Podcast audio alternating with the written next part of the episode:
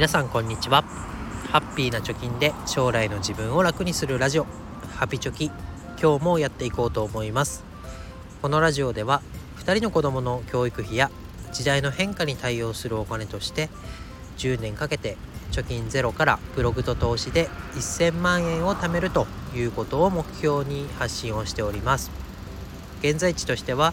残り8年と6ヶ月で430万円を貯めるということになっております。え今日は、ま新 NISA も踏まえて、ま個人投資家がやってはいけない3つのことというテーマで話していきたいと思います、え、結論からあまず3つ、述べていきたいと思います。1つ人から投資商品を買うこと。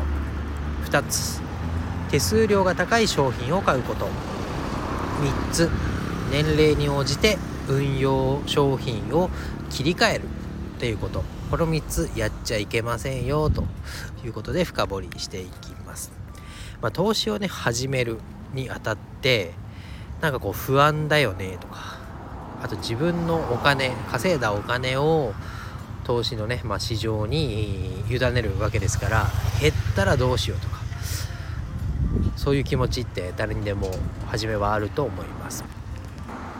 ではですねこのやってはいけない3つのこと、まあ、どこから引っ張ってきたかというとですね、え楽天証券のトーシルという、まあ、投資メディアがあります。そこで山崎はじめさんが書かれている正しい金融論教育のために大学で必要なことっていうコラムを読んでああそういうことかと、まあ、このコラム自体とてもこう尖っていてね読んでいて面白いコラムでしたので是非読んでみてください、えそこに書かれていることをまとめるとさっきのねで、まあ、これだけはやるな3つのことっていうのが浮かび上がってきました。でまあ投資初心者初めてやるよっていう方が是非、えー、このね3つを避けて投資を始めてもらったらいいのかなというふうに思います。じゃあ、え、どういう内容だったかというと、ま、金融教育においてまあ、投資教育をどう行うかという問題以前にそもそも何を教えるのが正しいのかが確立されていないっていうのが重要な問題だよっていうことを山崎さんはこのコラムの中でおっしゃってます。つまり、えー、まあ、投資とかね金融教育をする上で何がま王道パターンかっていうのすら定められてないよねっていうことを言ってます。これなんでかっていうとさっきのやってはいけない行動の3つの裏が見えてきます。なんでだと思いますかね？これ正しいことを述べましょう。投資において王道はこれですっていうと被害を被る人が出てくるよっていうことです、まあ、どういうことかっていうとですねこの3つのことをやって儲けてる人がいますよね。例えば手数料が高い商品を売ってる人は誰か。そもそも窓口で商品を売ってる人ってどんな人か。っていうのが見えてくると思います、まあ、一つずつ見ていきましょう、ま、手数料が高い商品を買うのはやっちゃいけないよ。手数料っていうのは商品を売買する時にかかるコスト。まあ、購入手数料って言ったりします、まあ、商品というのは投資商品ですね。でもう一つが商品を保有する際にかかるコスト。これ信託報酬って言ったりします。つまりは投資 A という商品に投資をしようとした時にまず買うのにお金がかかる。で持っているのにもお金がかかる。そして売る時にもお金がかかるっていうことです。これをまとめて手数料と呼んでいます。で、えー、最初のね商品を売買する時にかかるっていうのは一時的なコストですよね、まあ、売る時と買う時だけかかってきます。で2つ目のね商品を保有する際にかかるコスト。信託報酬っていうのはその投資商品を運用していればその期間中ずっと手数料として毎回我々は払わなきゃいけないお金になるということです。でこの手数料が高い商品を買うっていうのはですねこの運用中のコストが高い商品ということになります。じゃあこの手数料が高い商品何であるのっていうと売り手が儲かるためですよね。当然売る側は自分の見入りが大きい商品つまりは運用手数料が高い商品を売った方が自分の利益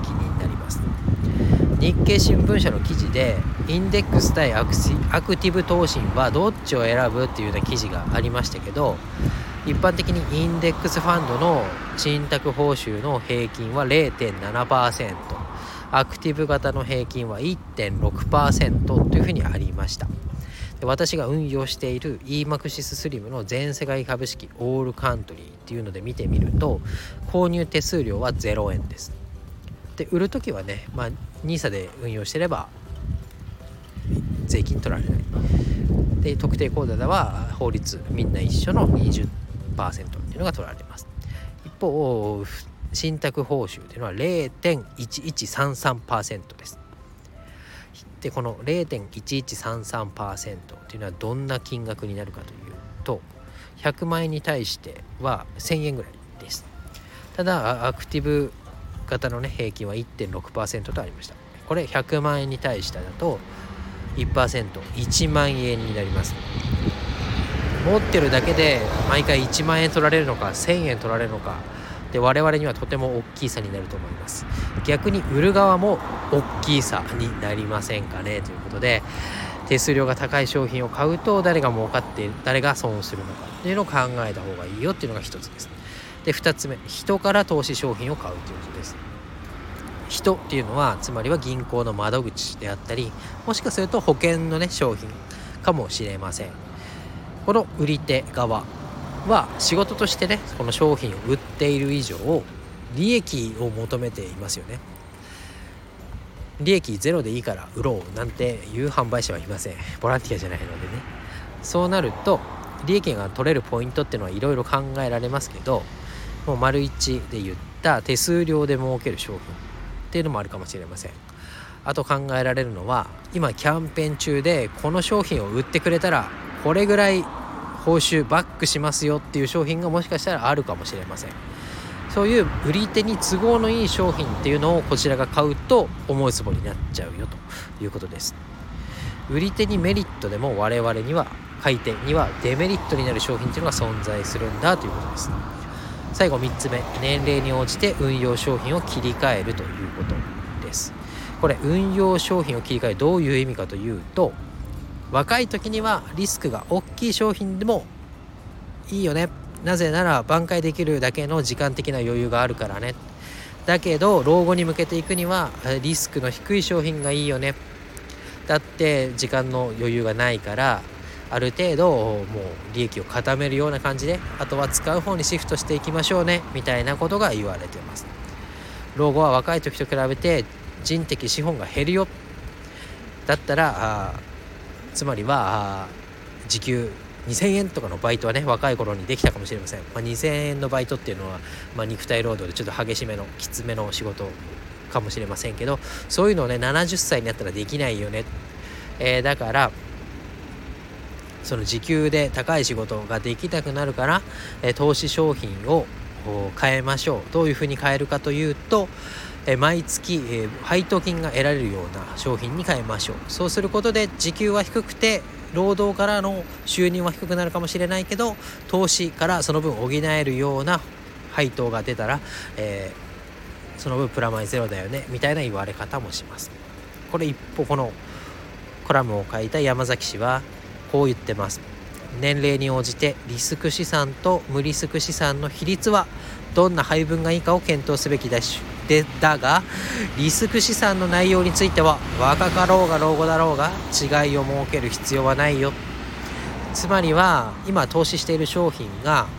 分散されている商品でかつ低コストの商品であれば生涯持ち続けていいよ。持ち続けるための、まあ、現金と投資商品